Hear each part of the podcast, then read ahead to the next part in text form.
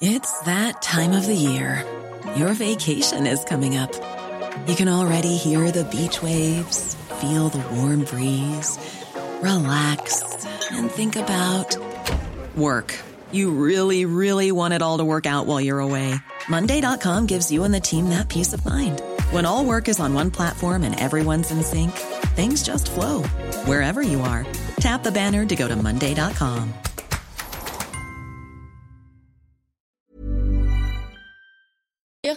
qu'elle venait d'annoncer qu'une troisième personne était décédée et il reste une personne en urgence absolue. Voilà, le bilan s'alourdit, hein, puisque effectivement une troisième personne est décédée. Je rappelle que euh, deux autres sont décédés aussi, qui avaient été blessés gravement. Donc euh, en tout, il y a, plus au moins cinq personnes blessées. Donc euh, le, bilan peut encore s'alourdir. Elle a, par ailleurs rappelé que le principal suspect, hein, qui est né en 1953, selon nos informations, mais qu'il était déjà connu des services de police. Alors, je rappelle, euh, ça, ce sont des informations aux sources policières, mais euh, tentative d'homicide, violence aggravée, mais aussi infraction à la législation sur les armes. Et alors, euh, elle a rappelé aussi que, cet homme avait été impliqué dans une attaque d'un camp de migrants en décembre dernier. voilà, donc le profil, disons, se précise euh, et donc, euh, voilà, concernant. Et on rappelle que c'est un centre culturel kurde qui était une des cibles, en tout cas, de, de, cet homme, sachant que les motifs, pour l'instant, ne sont pas précis, ne sont, ne sont, pas clairs, et qu'une enquête est évidemment en cours et a été ouverte rapidement après, après les faits. Pour l'instant, et elle-même l'a précisé que le motif euh, raciste faisait partie des pistes, mais n'était pas privilégié. Voilà, tout à fait. Alors là, c'est la deuxième DPJ hein, qui est sur l'enquête. Il y a aussi la, une source policière nous indiquait que la brigade criminelle était aussi sur le coup, mais en tout cas, ce n'est pas euh, les services antiterroristes qui sont euh, pour l'instant chargés de l'enquête. Alors justement, Georges Fenet, comment ça se passe là, une, enquête, puisqu'elle a été ouverte pour des chefs d'assassinat, homicide volontaire, violence aggravée. Les investigations sont confiées à la brigade criminelle avec la deuxième DPJ. Expliquez-nous comment ça va se passer. Quel est le travail là des policiers dans les heures qui viennent? Oui, alors moi, ce que j'ai entendu plus précisément de la procureure, c'est que c'est ouvert du chef d'assassinat mhm. et de tentative d'assassinat, a-t-elle dit, hein, et, de violence aggravée. Donc, euh, comment ça va se passer Nous avons pour l'instant une enquête, si je puis dire, de droit commun, puisque l'aspect euh, terroriste n'est pas retenu et le, parquet national antiterroriste n'est pas saisi. C'est Madame le procureur de Paris elle-même qui euh, pilote cette enquête. Et qui est venu donc d'ailleurs donner les informations. Euh, donner des, informations, mais ça ne veut pas dire que ça n'évoluera pas euh, plus tard au cours de l'enquête. Pour l'instant, il faut être extrêmement prudent car on ne connaît pas encore les motivations de l'auteur de, ces, actes. Euh, ce qui se passe actuellement, c'est une, je dirais, une enquête criminelle flagrante. C'est-à-dire que c'est le parquet qui dirige, il n'y a pas de juge d'instruction pour l'instant. Ce sont des enquêteurs de la police judiciaire, de la préfecture de police de Paris qui sont saisis.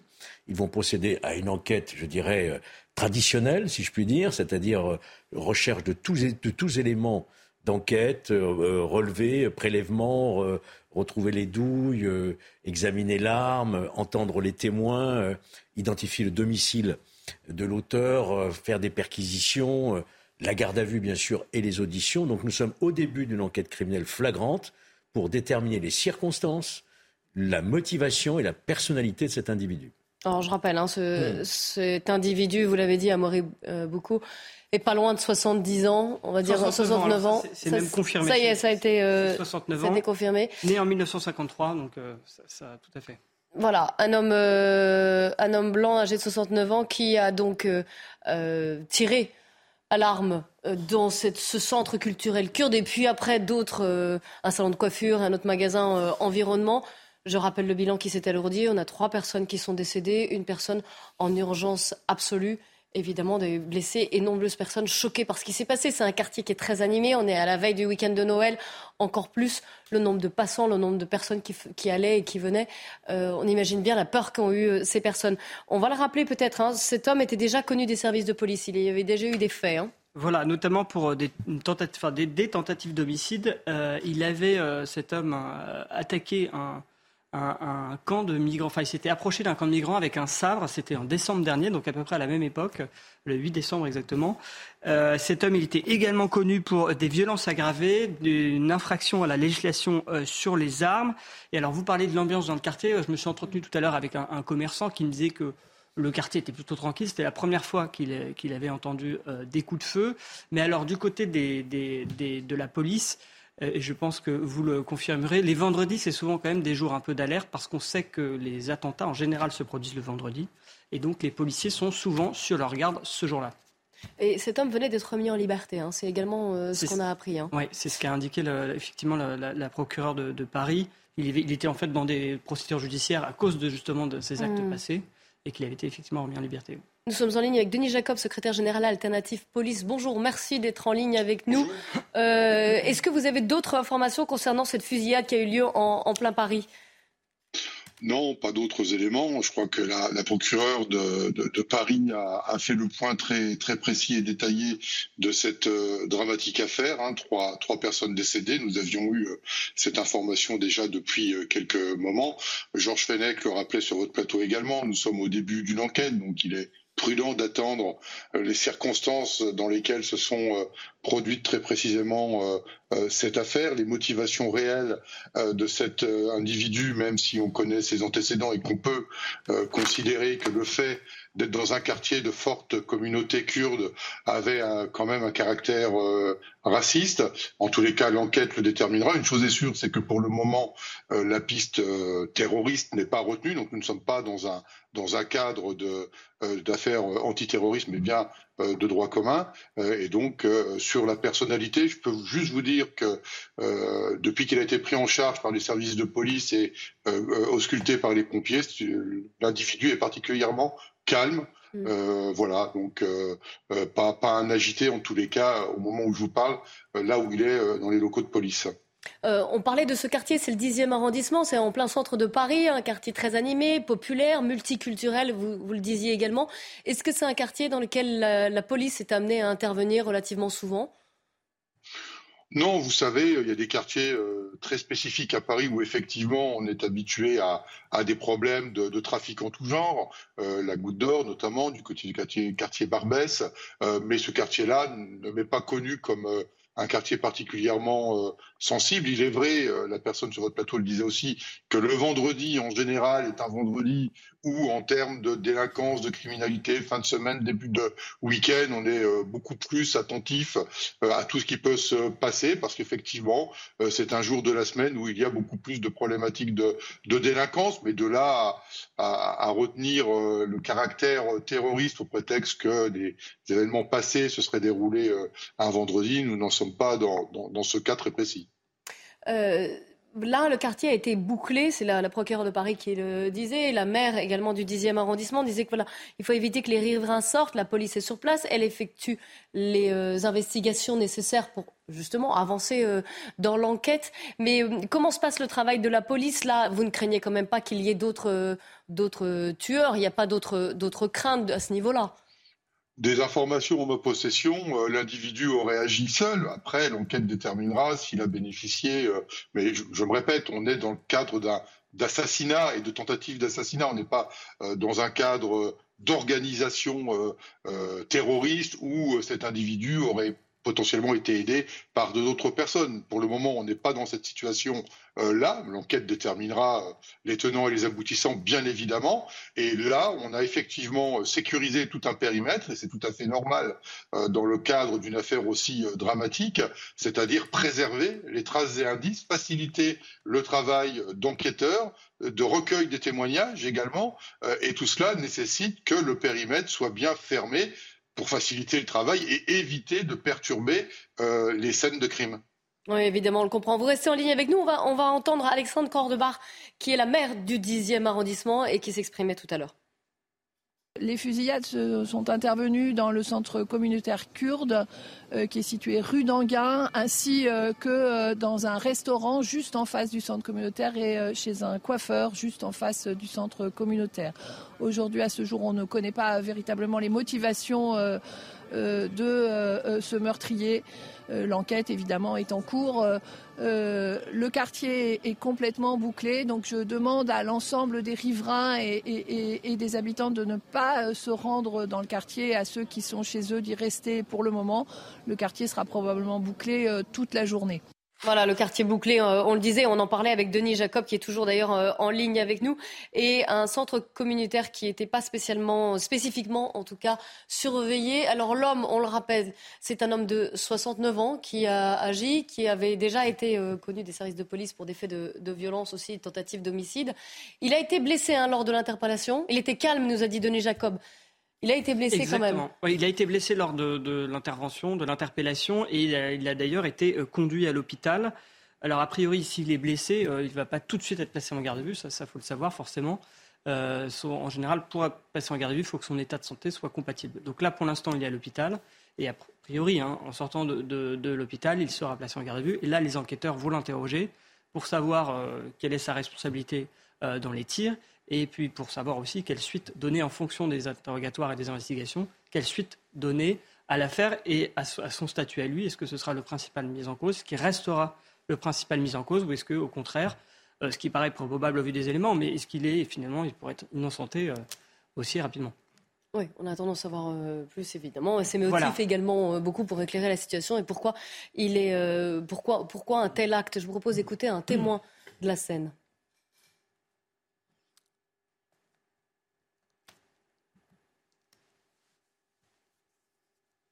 On va l'écouter.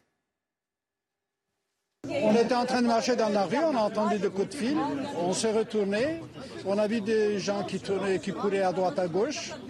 Et après, 5-6 minutes après, moi j'ai vu qu'il y a des gens, parce qu'on connaît des gens qui, travaillent à la salon de coiffure, on est rentré dans le salon de coiffure, on a vu qu'on a, les gens, ils l'ont interpellé un mec, un monsieur assez âgé, un peu âgé, grand, tout. Et il y a trois blessés dans le salon.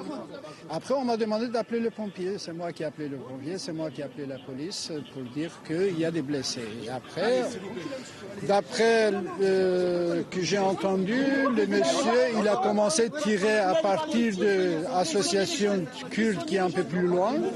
Il a tiré aveugle comme ça dans la rue.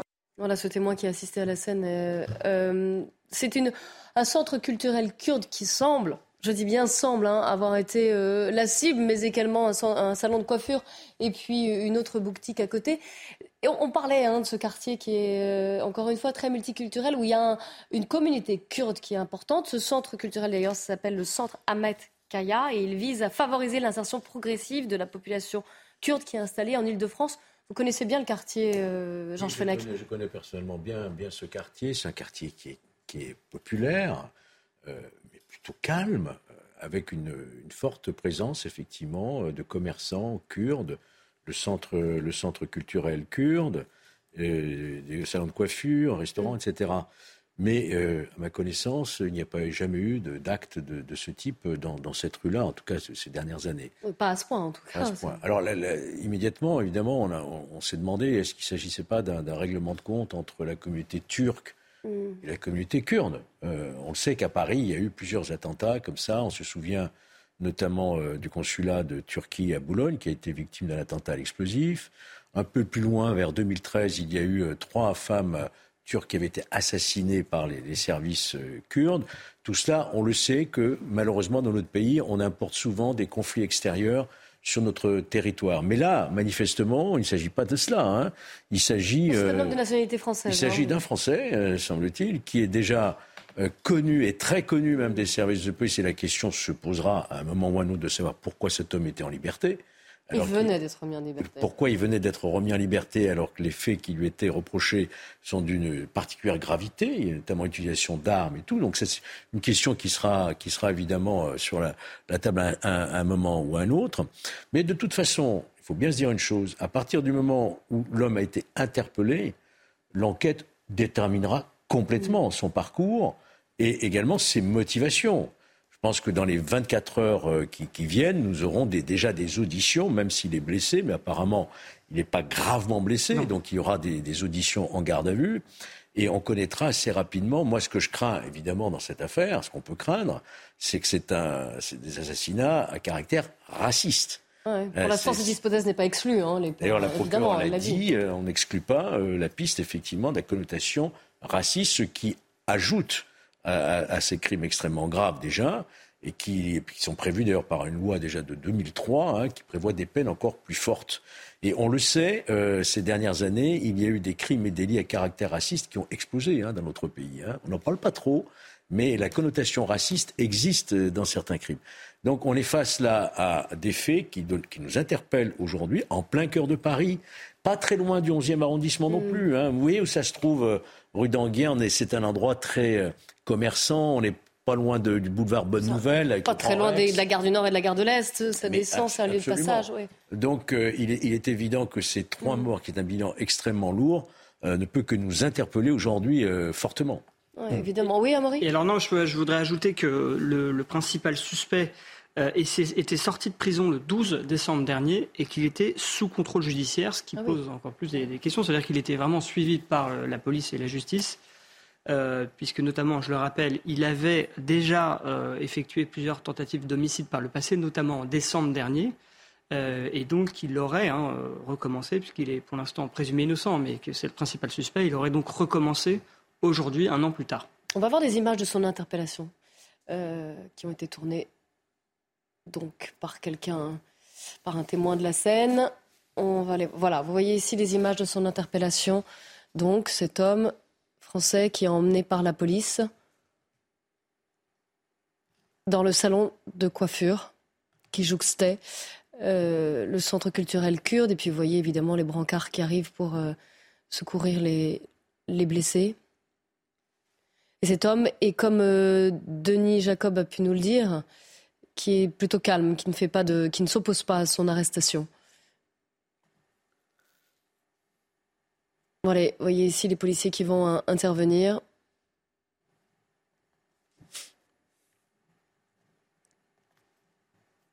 Voilà, c'est un voisin qui nous a permis d'avoir ces images. Euh, voyez les policiers qui rentrent. Denis Jacob, vous êtes toujours en ligne avec nous. Comment se passe une, telle interpellation euh, En plus, quand il y a quelqu'un qui est en train de tirer sur, des, gens désarmés, quelle voilà, quelles sont vos méthodes? Comment ça se passe? Vous savez, euh, en général, on, essaye d'envoyer des unités euh, spécialisées. En l'occurrence, là, c'était la compagnie d'intervention de sécurisation.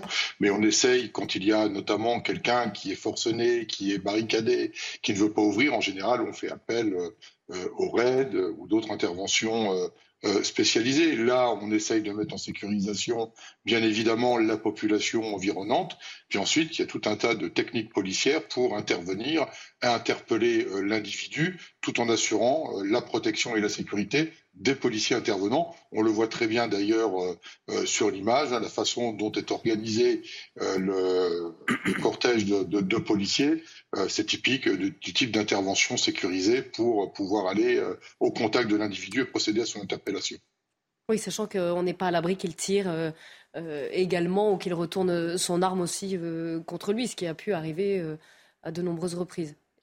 Ah, totalement. Ce, ce, type d'intervention est toujours très risqué le risque zéro n'existe pas et on n'est jamais à l'abri d'un dommage euh, collatéral déjà euh, la population autour, mais soit d'avoir une riposte de l'individu et des policiers euh, blessés, voire mortellement touchés, ou d'être obligé, dans le cadre de la légitime défense, eh bien d'abattre l'individu. Là, ça ne s'est pas passé fort heureusement, et c'est très bien pour l'intervention de, de, mes collègues, mais je me répète, cet individu, c'est tout le paradoxe de, ce drame, c'est qu'il a tué un certain nombre de personnes il en a blessé d'autres et euh, euh, il est d'un calme euh, vraiment dans, son interpellation. il ne s'est pas rebellé, il n'a pas empêché les policiers d'intervenir. Et c'est tout le paradoxe quand on sait que quelques minutes auparavant, il a pu tuer un certain nombre de personnes, trois en l'occurrence. Oui, le, bilan, le bilan est lourd. Hein. Trois personnes tuées, une personne qui est toujours en urgence absolue, trois blessés. On va écouter la maire du 10e arrondissement à propos de ce centre culturel kurde où elle rappelait hein, qu'il n'était pas particulièrement surveillé, que ça, tout se passait bien.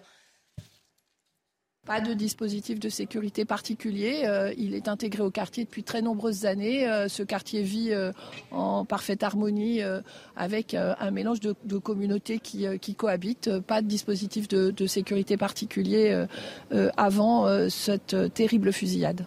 Les victimes? À 14h15 sur CNews, on va refaire un point sur ce qui s'est passé rue d'Anguien à Paris. C'est en plein cœur de Paris, hein, dans le 10e arrondissement de Paris. Euh, un homme qui a tiré et fait Trois morts selon le dernier bilan à Moribuku. Exactement. Donc cet homme, hein, il, a, effectué plusieurs tirs. Alors il y avait six blessés au départ. Trois personnes sont décédées des suites de leurs blessures par balle, donc trois morts. Une personne est encore actuellement en urgence absolue. Deux, autres personnes blessées sont en urgence euh, relative. L'auteur lui-même est blessé. Il a été conduit à l'hôpital. Alors, je rappelle un peu son profil. Hein. Il est né en 1953. Il a 69 ans. Il est né à Montreuil. Il est de nationalité française. Il était déjà connu euh, des services de police pour euh, plusieurs choses tentative d'homicide, violence aggravée ou encore infraction à la législation sur les armes. Alors, selon euh, nos confrères hein, du Parisien, cet homme, il était sorti de prison le 12 décembre dernier et il était placé sous contrôle judiciaire. Et je rappelle enfin qu'en décembre dernier, il avait été euh, euh, mis en cause dans une affaire. Il aurait attaqué un camp de migrants tout juste démantelé à Paris. C'était le 8 décembre dernier avec un sabre. tout en proférant des insultes, enfin des, oui, des propos xénophobes. C'était le 8 décembre dernier? 8 décembre dernier. Il avait il me semblait qu'il avait été remis en liberté. Euh, oui, tout à fait. Alors il y avait eu des suites judiciaires, je n'ai pas le détail, mais en tous les cas, ce qui est sûr, c'est que là, il était en liberté euh, conditionnelle puisqu'il était sous contrôle judiciaire. Et euh, ça, c'est ce qu'on dit nos confrères du Parisien, et qu'il était donc sorti de prison le 12 décembre dernier. Un point sur l'enquête avec vous, Georges oui. puisqu'une enquête a été ouverte, des investigations sont en cours. Pour l'instant, il ne s'agit pas d'une enquête terroriste. Non, il ne s'agit pas d'une enquête terroriste, il s'agit euh, d'une enquête menée sur euh, des chefs de droit commun, c'est-à-dire tentative d'assassinat, assassinat, il y a eu trois morts, euh, et des violences avec armes. Nous sommes donc sous la direction du, parquet de Paris, de la direction centrale régionale de la police judiciaire de la préfecture de police de Paris, mais rien n'indique que ça n'évoluera pas. Mais pour l'instant, on est sur des crimes de droit commun et euh, euh, en restant, en gardant la prudence nécessaire, avec une connotation euh, raciste, mm. semble-t-il. En tout cas, c'est une piste qui n'est pas écartée par la procureure de la République. c'est un fait qui, qui, qui, qui, est quand même nouveau, je dirais, dans la mesure où en France, on a extrêmement de, de, de résilience. Il n'y a pas eu, après les attentats, par exemple, de 2015, euh, d'assassinats où on s'en serait pris à une communauté musulmane, etc. Comme on l'a vu dans d'autres pays, comme on l'a vu aux États-Unis, comme on l'a vu à Christchurch, rappelez-vous. Euh, en France, il a, je ne crois pas qu'on puisse dire qu'avant cette affaire, il y a eu des actes qui, qui visaient directement une communauté. Mais restons prudents parce que, encore une fois, on ne connaît pas on connaît les antécédents euh, judiciaires euh, qui mériteraient effectivement d'être euh, précisés parce qu'on a du mal à comprendre comment il a été mis sous contrôle judiciaire le 8 décembre dernier alors que les faits dont il devait répondre étaient apparemment de nature criminelle. Hein. Oui, c'est ça. il y a un flou quand même. Il faut, faut déterminer. et puis savoir quels sont ses, motifs, sa motivation. Est-ce qu'il a voulu s'en prendre à une communauté particulière? Est-ce qu'il avait des intentions racistes? Ce qui serait quand même une première et ce qu'on redoute depuis longtemps, c'est-à-dire un affrontement euh, communautaire. C'est mm. vraiment un, fait euh, qui, qui, mérite vraiment d'être éclairci. Alors peut-être pour rappeler justement sur les dates pour que ce soit plus clair, je, donc le 8 décembre 2021, donc l'année dernière, il aurait attaqué donc un camp de migrants avec un sabre. Il avait été euh, début février oui, de 2022, donc au début de l'année, mis en examen, placé en détention provisoire. A priori, il a été incarcéré par la suite, hein, puisque selon nos confrères du Parisien, il est sorti de prison le 12 décembre dernier, ah puis placé sous contrôle judiciaire. Ok, c'est plus clair dans la chronologie. Voilà, excusez-moi. Merci, bon, sinon c'était pas clair. On va écouter justement sur son profil la procureure de Paris qui était sur place hein, il y a un instant. L'intéressé était déjà connu des services judiciaires puisqu'il avait deux antécédents qui seraient euh, des antécédents qui auraient eu lieu sur des faits en Seine-Saint-Denis où il serait passé récemment en jugement, aurait été condamné mais à la suite de la condamnation un appel aurait été interjeté par le parquet et un antécédent euh, lié à des faits qui se seraient passés du côté de Bercy à Paris euh, ça concernerait des gens qui étaient installés euh, dans des tentes et l'intéressé euh, se serait attaqué à ces tentes. quant aux motifs racistes des faits, eh bien, ces motifs vont évidemment faire partie des investigations qui viennent de débuter, encore une fois, avec un très grand déploiement d'effectifs de la part du service de la DRPJ. Justement, un important dispositif euh, policier. Denis Jacob, expliquez-nous, qu'est-ce qui se passe maintenant? Que cherchent là les, enquêteurs, les policiers? Quel est le travail euh, maintenant, à présent? Et pourquoi le quartier est toujours bouclé? Comme je vous disais euh, tout à l'heure, hein, c'est d'essayer de retrouver au maximum toutes les traces et indices pour reconstituer la scène du crime, le déroulé des faits, recueillir les témoignages, euh, et puis euh, une fois que le travail des enquêteurs sera achevé, le dispositif sera levé. Vous savez, c'est l'intervention également de la police technique et scientifique, donc ça demande du temps, déploiement de matériel, donc ça peut prendre plusieurs heures. je voudrais revenir également sur l'individu qui est hospitalisé, alors bien évidemment qu'il est hospitalisé, mais qui est euh, légèrement blessé, je le précise, puisqu'il a déjà pu euh, parler euh, aux policiers et que bien évidemment, s'il est à l'hôpital, il est là-bas à l'hôpital sous surveillance policière, bien évidemment, même si son placement en garde à vue n'est peut-être pas compatible pour le moment avec son état de santé, il est néanmoins sous la, sous la garde de, de la police, là où il est actuellement consulté médicalement. Oui, on comprend bien. Euh, vous restez avec nous, on va aller sur place, hein, retrouver nos équipes. Vincent Fandège, qui est, euh, qui est euh, près de la rue d'Anguin, de là où a eu lieu cette, cette fusillade, Vincent.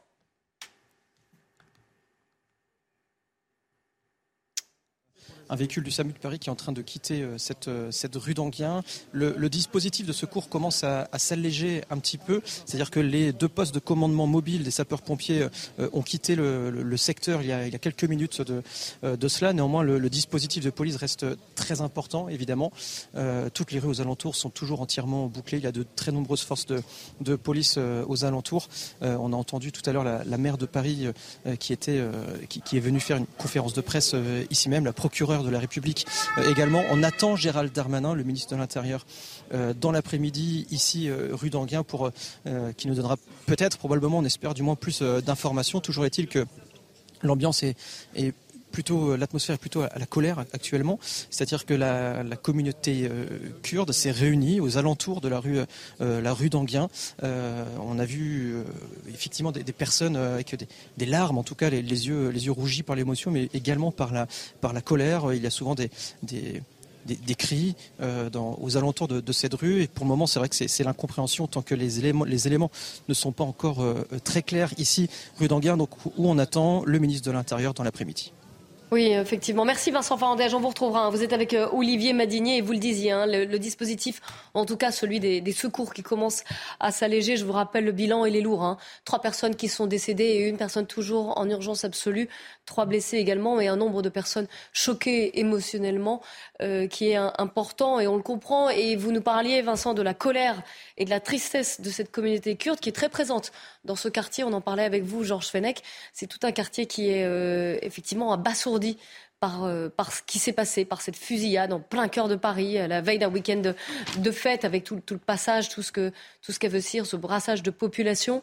Et, euh, et, voilà, au moins un dispositif qui s'allège un peu, le quartier qui est toujours bouclé, on le disait, l'individu qui a été interpellé, blessé mais interpellé, euh, a été interpellé dans le calme. C'est un Français qui est né à Montreuil en 1953. Il est âgé de 69 ans. Il était connu déjà des services de police. Plusieurs tentatives de, de meurtre, des violences aggravées, infraction à la législation sur les, sur les armes, notamment euh, une tentative d'homicide dans un camp de migrants. Je parle sous votre contrôle euh, à Morébeco. C'était en, enfin, en décembre 2021, à la fin de l'année 2021. Et il venait tout juste d'être libéré Là, en décembre dernier, on ne connaît pas encore les motivations de son passage à l'acte. La procureure de Paris a dit que la, piste d'un motif raciste n'était pas exclue, mais qu'elle ne pouvait pas être confirmée pour l'instant, parce qu'encore une fois, on le répète, hein, les investigations euh, sont toujours en cours. Georges Fenech, le, peut-être rappeler ce qui. Il y, a, quand même beaucoup de questions sur le, sur le profil de cet individu. Il y a, beaucoup de questions, évidemment, que, et qui commencent déjà à émerger. Hein. Euh, que les enquêteurs devront euh, apporter des réponses. Euh, d'abord, est-ce qu'il s'agit d'un acte purement individuel? Est-ce qu'il n'y a pas des complices? Je ne sais pas. Ceux qui ont fourni l'arme, par exemple. Il semblerait, d'après les circonstances de ces faits, qu'il s'agit d'un acte individuel, pour l'instant en tout cas. Euh, ça n'est pas le profil euh, du terroriste auquel euh, nous avons été confrontés, évidemment, ces dernières années. Il agit avec une arme de poing. C'est pas une arme longue, style Kalachnikov, pour faire le plus grand nombre de victimes. Il a 69 ans, ce qui est quand même un âge avancé pour un, apprenti terroriste. Encore que, alors beaucoup nous le rappelait, il a déjà des antécédents. Et s'il a été libéré au bout d'un an, vous savez que la détention provisoire aussi a expire hein, au bout, d'un an et le juge doit décider d'une dernière prolongation de six mois ou alors une, mise en liberté euh, sous contrôle judiciaire. C'est ce qui a dû se passer. Mais euh, la procureure nous a indiqué tout à l'heure qu'il y avait eu un appel du parquet hein, suite mm. à cette mise en liberté. Donc tout cela, on, le sait déjà, c'est déjà dans les procédures. Nous, nous ne le savons pas encore précisément, mais les enquêteurs vont avoir accès à tous ces antécédents judiciaires pour mieux comprendre ses motivations, son parcours criminel, sa situation juridique et, véritablement s'il s'agit d'un crime à caractère raciste ou pas. Mais là, on voit bien qu'il s'agit d'une communauté hein, qui a été visée, la communauté kurde, qui est une communauté qui euh, était tout à fait paisible dans ce secteur parisien, du 10e arrondissement de Paris, des commerçants installés avec leurs familles. Et on imagine l'effroi et la colère de la communauté kurde en ce moment vous parliez des, questions qui commencent à émerger. Une qui vient du, maire de Cannes, David Linard. Nos pensées vont victimes de la fusillade en plein Paris, écrit-il sur Twitter, dont les mots associés font toujours remonter de funestes souvenirs. Euh, on le comprend évidemment. Et cette question, comment un tel récidiviste de tentative d'homicide raciste a-t-il pu être remis en liberté dans l'attente de son procès? C'est exactement ce que vous disiez. Vous voyez les questions tout de suite, euh, malgré la peine, malgré le deuil elle commence à, affleurer. Et euh, politiquement, ça va être une question. On sait que Gérald Darmanin est attendu sur place. Hein, il, devrait, euh, devrait se rendre. Il a également tweeté très rapidement. Je ne sais pas si on va pouvoir voir tout de suite son tweet. Sinon, je vais vous le ressortir en direct. Et on l'attend. Vincent Fadet, je nous l'ai dit. Hein, la suite de la dramatique fusillade qui s'est déroulée ce matin. Je rentre à Paris et je me rendrai sur place. Toutes mes pensées vont proches des victimes? L'auteur, donc, a été euh, interpellé. On va peut-être voir les, euh, les images de l'interpellation de, de, cet homme, rue d'Anguien. C'est voilà, des images qui ont été tournées par un voisin qui a assisté à toute la scène. Vous allez voir le dispositif policier qui se met en place. Donc là, c'est l'arrestation de l'homme qui, on le rappelle, hein, n'a pas fait, euh, euh, n'a opposé aucune résistance hein, lors de son arrestation. Les secours qui arrivent tout de suite, évidemment, pour porter secours aux, victimes, évacuer les blessés au plus vite. Et puis vous allez voir après les, donc les images de, la colonne de policiers qui se met en place pour pouvoir interpeller cet homme qui a tiré et tué trois personnes. Bah, ils doivent cacher. Voyez les images. Euh, je, je, je, comprends pas. Là, j'ai voilà, j'ai ça. Donc je suppose qu'il n'était pas tout seul. Vu Voilà, vous entendez. Euh... Amaury beaucoup, on refait un petit point sur, ce, sur le profil de cet homme, euh, cet homme français né à Montreuil qui a tiré tout à l'heure et qui a endeuillé cette journée.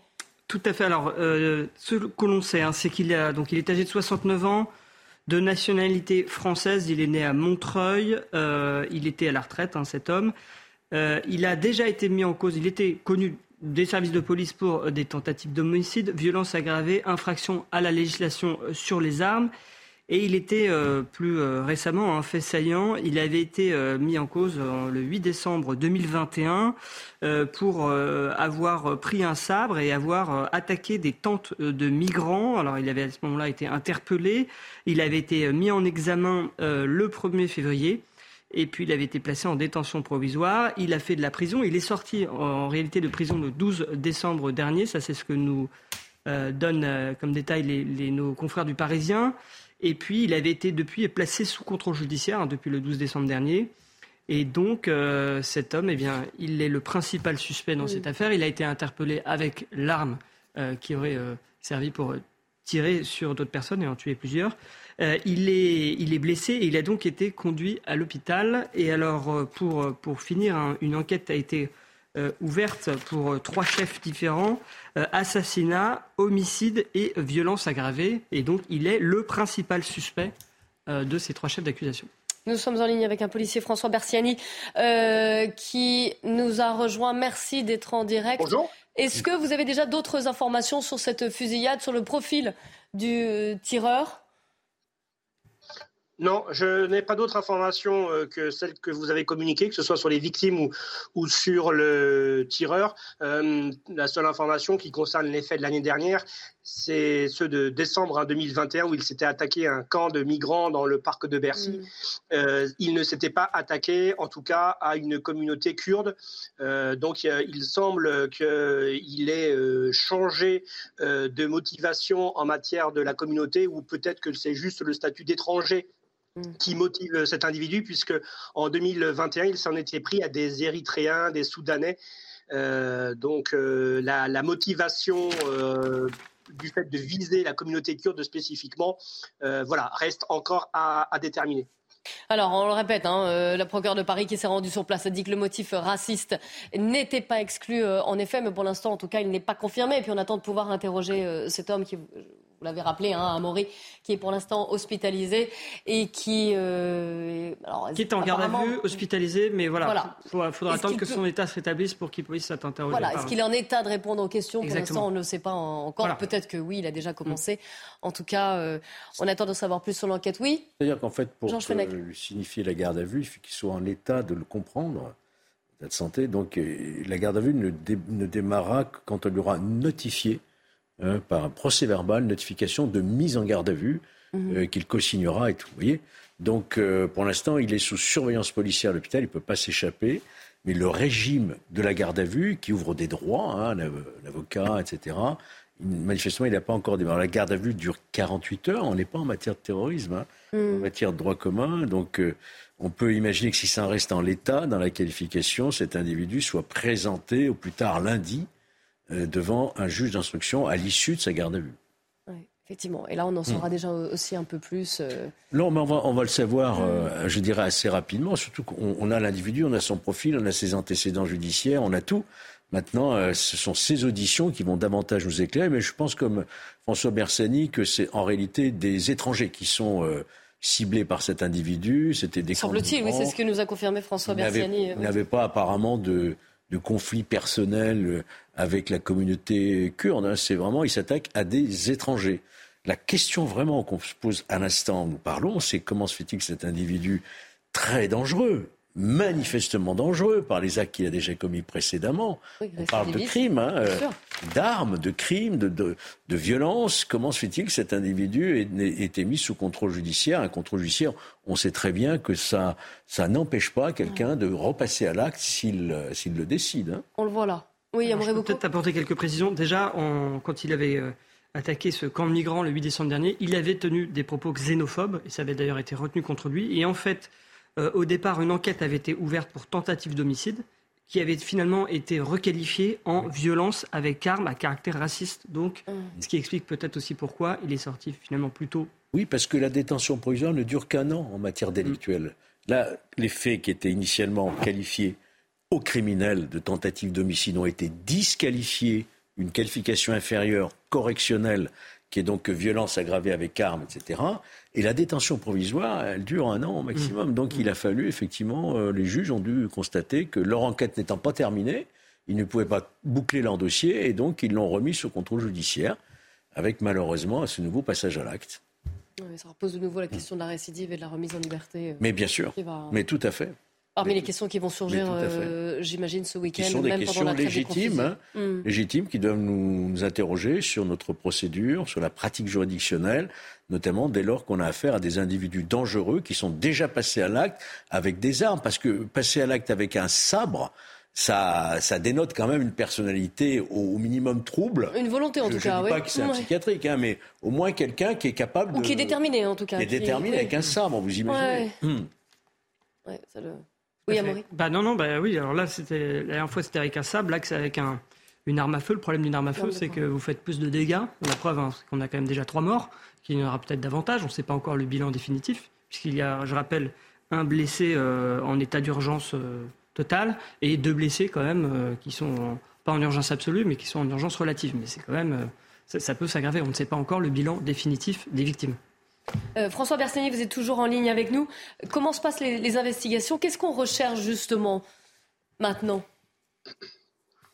Ben la, réussite, euh, la réussite de l'élucidation justement de cette affaire, comme d'autres affaires criminelles, c'est dès le début en fait euh, par euh, le, gel des lieux qui a été fait par les primo intervenants, donc les premiers policiers intervenants, c'est de ne pas polluer cette scène de crime et de pouvoir en effet récolter tous les indices, que ce soit en matière de police technique et, et scientifique, mais aussi par les témoignages, par l'extraction de la vidéo protection de cette rue par exemple des commerces. Donc euh, l'enquête, elle commence vraiment dès le départ en pouvant récolter euh, eh bien, euh, tout ce qui va être utile pour manifester la vérité, hein, pour la manifestation de la vérité. C'est ce que recherche l'autorité judiciaire. Donc c'est pour ça que c'était très important le message que nous avons rappelé, euh, à savoir de euh, d'éloigner euh, les, badauds, les passants, les témoins. Il faut absolument que ce périmètre, c'est pour ça qu'il est encore bouclé plusieurs heures après les faits, c'est qu'il faut absolument créer une bulle. alors tout d'abord, la, bulle en premier, c'était pour apporter les soins, puisqu'on a bien vu que le, bilan est, est, alourdi, puisque le premier bilan était uniquement de 5 blessés, et puis malheureusement, au fur et à mesure, les manœuvres de réanimation n'ont pas pu euh, porter leurs fruits sur trois de ces blessés grièvement.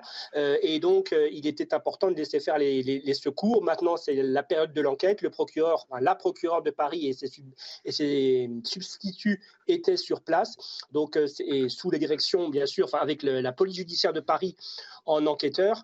Donc maintenant, cette enquête, c'est une enquête classique pour crime où tout, toute la boîte à outils dont que possèdent les, officiers de police judiciaire de la, de la brigade criminelle vont être euh, mis euh, en œuvre pour euh, élucider. Alors élucider, ça ne s'arrête pas à l'interpellation, vous l'avez dit. En tout cas, on a un présumé auteur de, cette, de ce périple meurtrier qui est entre les mains donc, de la police, même s'il est en milieu hospitalier pour l'instant.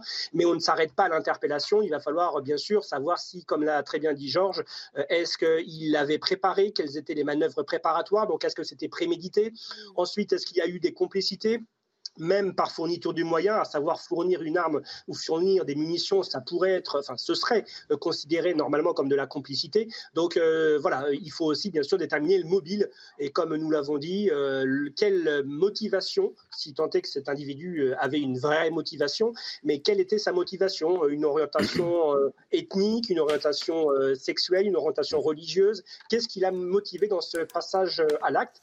Bien sûr, sous réserve que son état psychologique euh, et qu'il n'y ait pas une abolition de, son discernement, mais si sur la précédente affaire de l'année dernière, il semble qu'il a été placé en détention provisoire, il semble, il semble en effet qu'il n'y avait pas de, de, gravité en matière d'état psychologique, sinon euh, il n'aurait pas eu ce parcours judiciaire lors du fait précédent. Oui, ouais, on l'a bien compris. Hein. Mais est-ce que euh, c'était la maire du 10e arrondissement de Paris qui était sur place, évidemment, a expliqué qu'il n'y avait pas de dispositif particulier autour de ce centre euh, culturel kurde, que finalement c'était une communauté qui était très bien intégrée et que tout se passait bien, c'était assez calme. Vous le confirmez?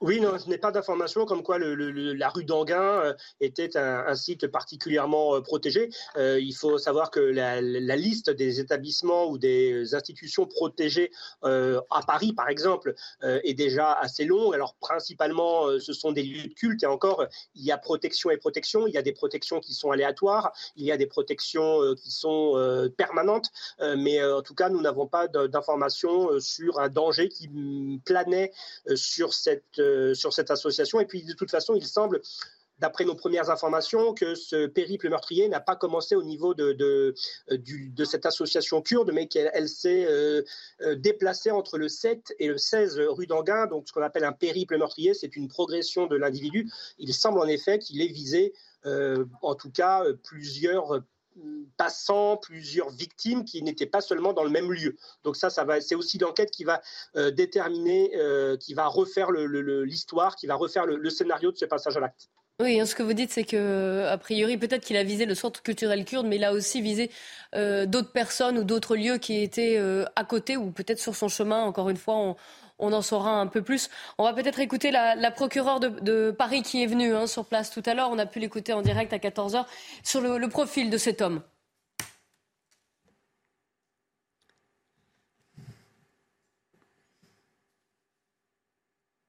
L'intéressé était déjà connu des services judiciaires puisqu'il avait deux antécédents qui seraient euh, des antécédents qui auraient eu lieu sur des faits en Seine-Saint-Denis, où il serait passé récemment en jugement aurait été condamné, mais à la suite de la condamnation, un appel aurait été interjeté par le parquet.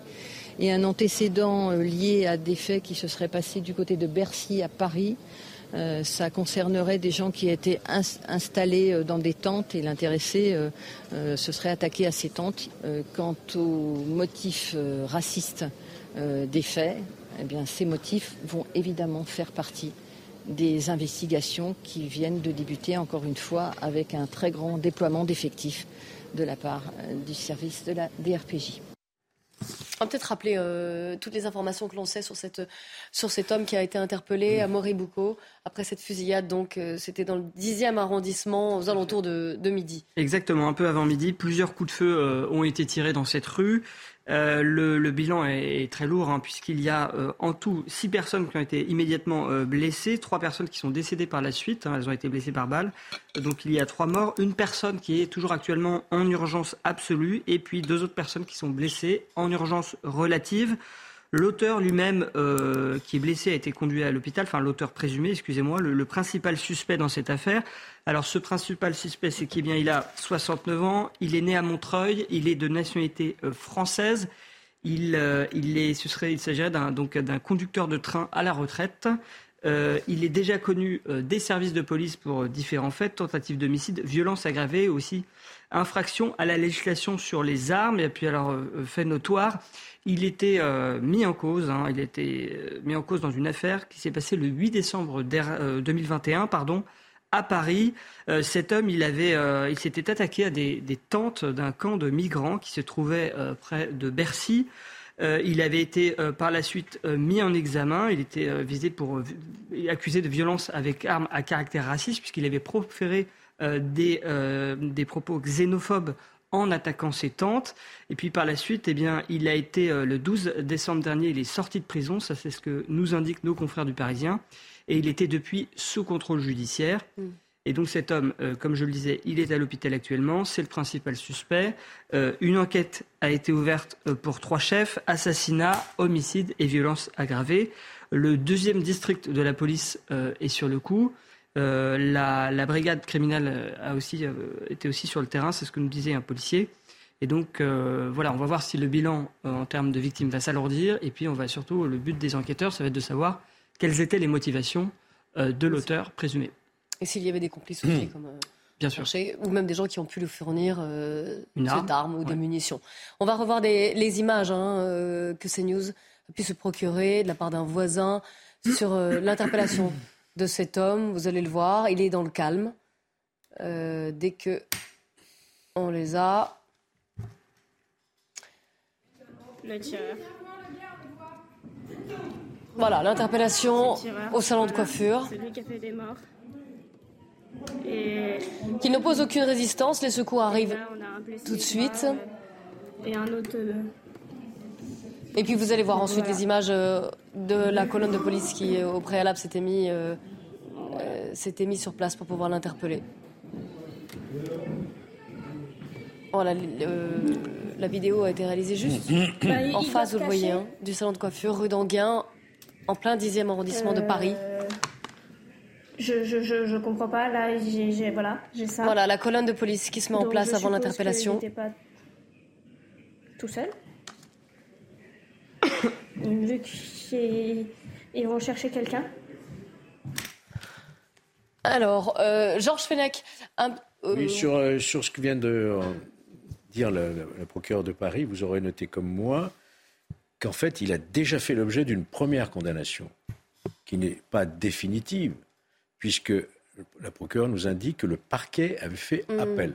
Alors, je ne connais pas les faits qui ont valu à cet individu cette première condamnation, dont Amaury nous a rappelé que c'était au départ de nature criminelle et qui a ensuite été disqualifié en agression volontaire, mais je ne sais pas qui était la victime euh, dans, cette affaire. Alors ça, ça concerne une affaire qui s'était passée en Seine-Saint-Denis. Oui, mais, on ne sait pas de quoi il ne sait pas de quoi Ce qu'on sait, c'est qu'il a été condamné. Exactement. Et que le parquet a fait appel de cette condamnation. Ce qui veut donc dire, c'est que le parquet a estimé que la condamnation n'était pas suffisante. Le mm. tribunal a prononcé une peine trop légère par rapport à ce qu'avait sans doute requis euh, le parquet. Donc on a une condamnation qui n'est pas définitive, mm. mais il sera très intéressant de savoir quels étaient les faits et, et, le montant de cette condamnation qui, ont, qui a conduit le parquet à, à, faire appel. Et il y a une deuxième affaire, donc celle qui remonte au 8 décembre 2021, c'est l'agression d'un camp de migrants à Bercy, donc à, à coup de sabre.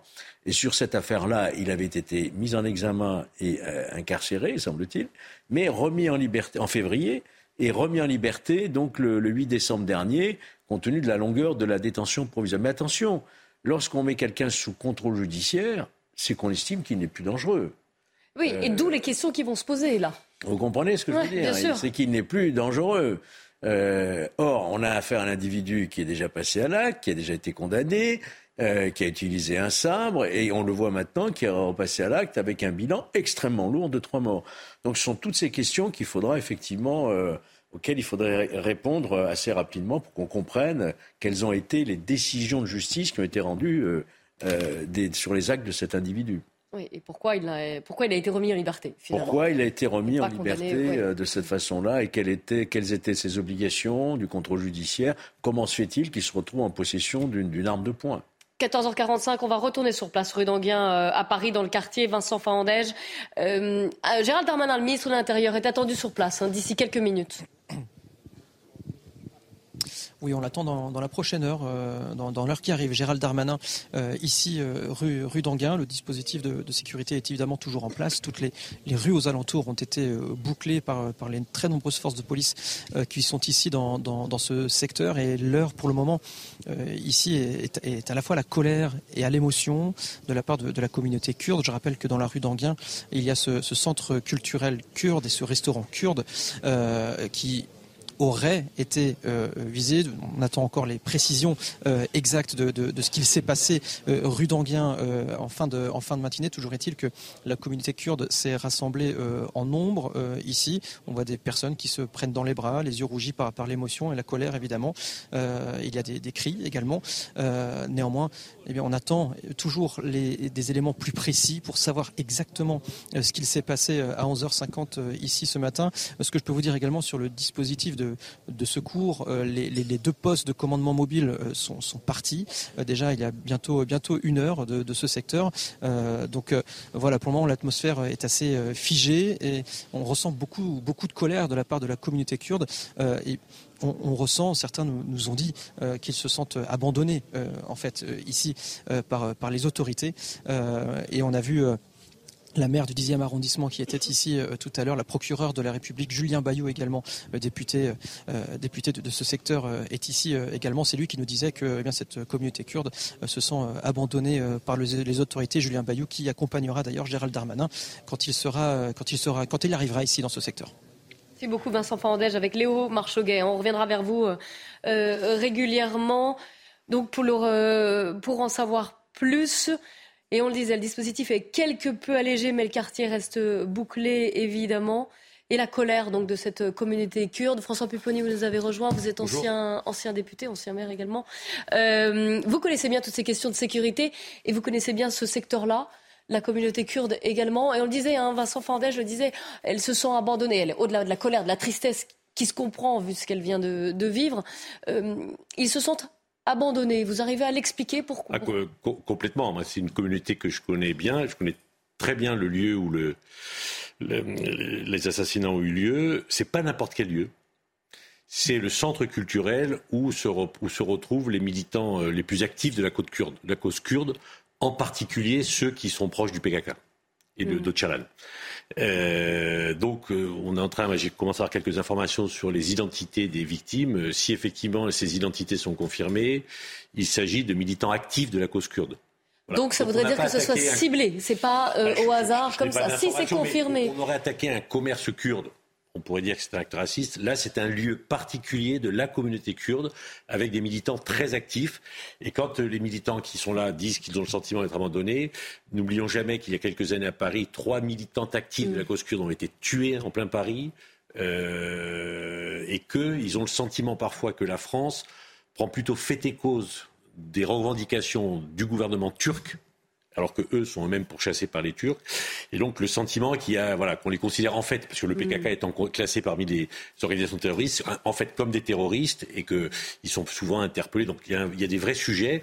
Et la Shabbat, c'est pas n'importe quel lieu qui a été touché. C'est pour, pour les, les, militants kurdes, c'est le lieu où ils se retrouvent en plein Paris. c'est le centre Ahmed Kaya, comme il est. Oui, bien sûr, Jean Des informations intéressantes. Mais euh, ce que l'on sait de l'auteur, du profil de l'auteur, c'est qu'il n'est ni turc, ni affilié à la cause turque, ni qu'il ait des antécédents ou des. Vous comprenez Donc, euh, On pense plutôt, voyez-vous, on pense plutôt, c'est ce que disait François Bersani, c'est un individu parce qu'il l'a déjà démontré par le passé, notamment en Seine-Saint-Denis, qui s'attaque à des étrangers, un peu euh, différemment. Voilà. François Bersani qui est toujours en ligne avec nous, d'ailleurs, si mmh. vous voulez réagir à ce qui vient d'être dit et ce que vient de dire euh, François Pupponi sur le, la communauté kurde en colère. Oui, alors, euh, la communauté kurde, comme euh, d'autres euh, communautés persécutées dans, leur pays d'origine, en effet, on hein, peuvent, peuvent se plaindre en, légitimement en, France. On pourrait parler d'autres communautés, par exemple en, Asie, qui sont abritées parfois en, France et qui sont persécutées, par exemple, par la Chine dans, pour certaines communautés ou par d'autres pays. mais en, l'occurrence, pour l'instant, il est un peu trop tôt, mais je, M. Pupponi connaît en effet le secteur mieux que moi. mais on n'a pas, comme c'est un périple euh, qui semble avoir eu lieu euh, sur une longueur de rue de la mm. rue d'Anguin et non pas centré uniquement sur un numéro de rue, euh, puisque d'après nos informations, ça s'est produit entre le, du 7 jusqu'au 16. donc c'est ce qui nous fait, on, va dire au début, pencher pour une cause qui est autre qu'une attaque ciblée sur, ce, sur cette association. Mais peut-être que l'enquête judiciaire, comme le dit Georges, cette enquête va être longue euh, euh, et, va permettre euh, voilà, de connaître la motivation de ce, de se présumer, de se présumer assassin. La première ministre Elisabeth Borne vient de communiquer, elle s'exprimer, elle juge que c'est un acte odieux et elle exprime son plein soutien aux victimes. On va écouter également le, député du secteur, Julien Bayou, le député Europe Écologie Les Verts, qui s'est rendu sur place d'ailleurs immédiatement. Ben, on, est, on est extrêmement choqués. Euh, une fusillade dans, le 10e arrondissement, dans ce quartier si, euh, vivant, et qui, qui, vise ou qui semble viser en particulier la communauté euh, kurde. On n'a pas de, certitude à ce stade, mais le centre culturel kurde, le restaurant en face qui est un restaurant kurde et le salon de coiffure à côté qui est kurde, cette fusillade fait des victimes kurdes. on a vraiment beaucoup d'émotions. La communauté kurde est choquée, les habitants et les habitantes aussi. Et on attend, de, on espère en savoir plus sur les motivations du tireur. Voilà, euh, Julien Bayou qui sera sur place aussi, puisqu'on attend euh, Gérald Darmanin, le ministre de l'Intérieur, et Julien Bayou l'accompagnera. Dans l'heure qui, vient, Gérald Darmanin devrait se rendre sur place. On va revoir le, tweet d'Elisabeth Borne qui a exprimé euh, son plein soutien aux plein soutien aux victimes de la fusillade mortelle à Paris et à leurs proches. Une enquête est ouverte, évidemment. Gratitude envers les policiers de la préfecture de police qui ont interpellé l'auteur présumé de cet acte odieux. Aux pompiers de Paris engagés, Gérald Darmanin se rend sur place. On suivra évidemment la, venue du, ministre de l'Intérieur. Euh, ce qui pose déjà question à Maurice Boucault, on va refaire un petit peu le, profil de cet homme, c'est qu'il avait, c'est un récidiviste. Il était en plus sous contrôle judiciaire. Tout à fait. Donc cet homme, hein, je, fais un petit récapitulatif de son profil. Il s'appelle William M. Il est né en 1953. Il a 69 ans. Il est né à Montreuil. Il est français il était connu des services de police euh, pour tentative d'homicide, violence aggravée, aussi infraction à la législation sur les armes. Et puis il était surtout connu de la justice, puisque le 8 décembre 2021, eh bien, il avait été mis en cause euh, pour avoir attaqué un camp de migrants euh, au sabre. Alors il avait proféré avec les gestes, hein, il avait mis les mots, il avait proféré des propos xénophobes et il avait été donc début février mis en examen, placé en détention provisoire est finalement euh, libéré. Enfin, il était sorti de prison le 12 décembre dernier. Il était depuis sous contrôle judiciaire. Ce sont les informations de nos confrères du Parisien. Et il est actuellement euh, blessé et donc il a été conduit à l'hôpital. Et c'est le principal suspect euh, dans cette affaire où il y a trois chefs d'accusation. Il y a assassinat, homicide et violence aggravée. Ce sont les, c'est ce que rapporte hein, le parquet de Paris qui a ouvert une enquête. Évidemment, François Pupponi, euh, et la polémique déjà commence à monter, en tout cas sur les réseaux sociaux. On a entendu le, on a vu le, tweet de David euh, sur le profil de cet homme qui est récidiviste, connu pour avoir euh, commis déjà ou avoir fait des tentatives d'homicide particulièrement graves et sous contrôle judiciaire. Et il, il passe à l'acte avec un bilan qui est très lourd, trois morts, une personne qui est encore en urgence absolue. Oui, c'est vrai, mais après, voilà, c'est des décisions de justice. Il a été interpellé, condamné, enfin, il était en tout cas incarcéré, libéré. Après, bon, le profil, je vois bien, mais sincèrement, qu'un individu comme celui-là sorte de prison et que dix jours après décide d'attaquer des Kurdes, je, répète, je, préfère attendre. Enfin, on va en savoir un peu plus.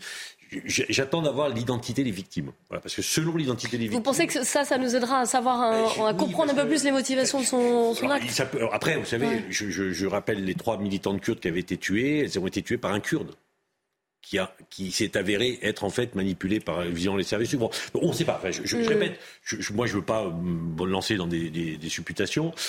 A priori, on part plutôt vers un crime raciste, bon, mais la communauté kurde n'est pas connue comme étant une communauté euh, qui pose des difficultés particulières.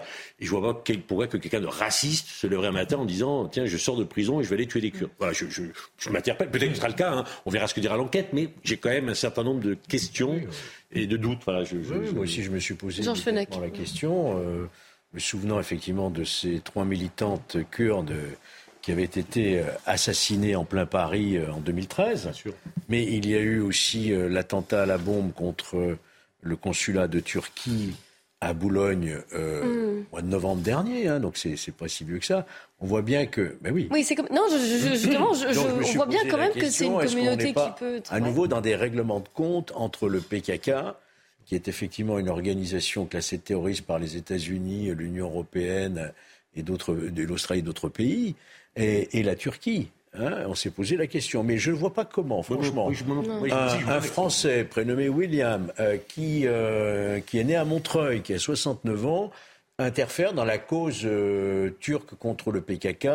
Je pense que, enfin, apparemment, ce qui semblerait, puisqu'il a déjà attaqué des étrangers au sabre qui n'étaient pas des Kurdes. Pas forcément Kurdes, oui.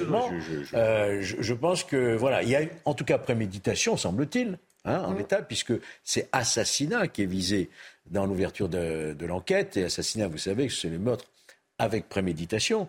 Donc il n'est pas, il n'a pas sorti son arme par Oui, c'est pas spontanément. Euh, il est venu dans cette rue, effectivement, pour, euh, pour tuer, et pour tuer des étrangers. Alors il se mm. trouve que ça tombe malheureusement aussi sur le PKK, mais je ne suis pas du tout convaincu qu'il ciblait particulièrement cette communauté-là.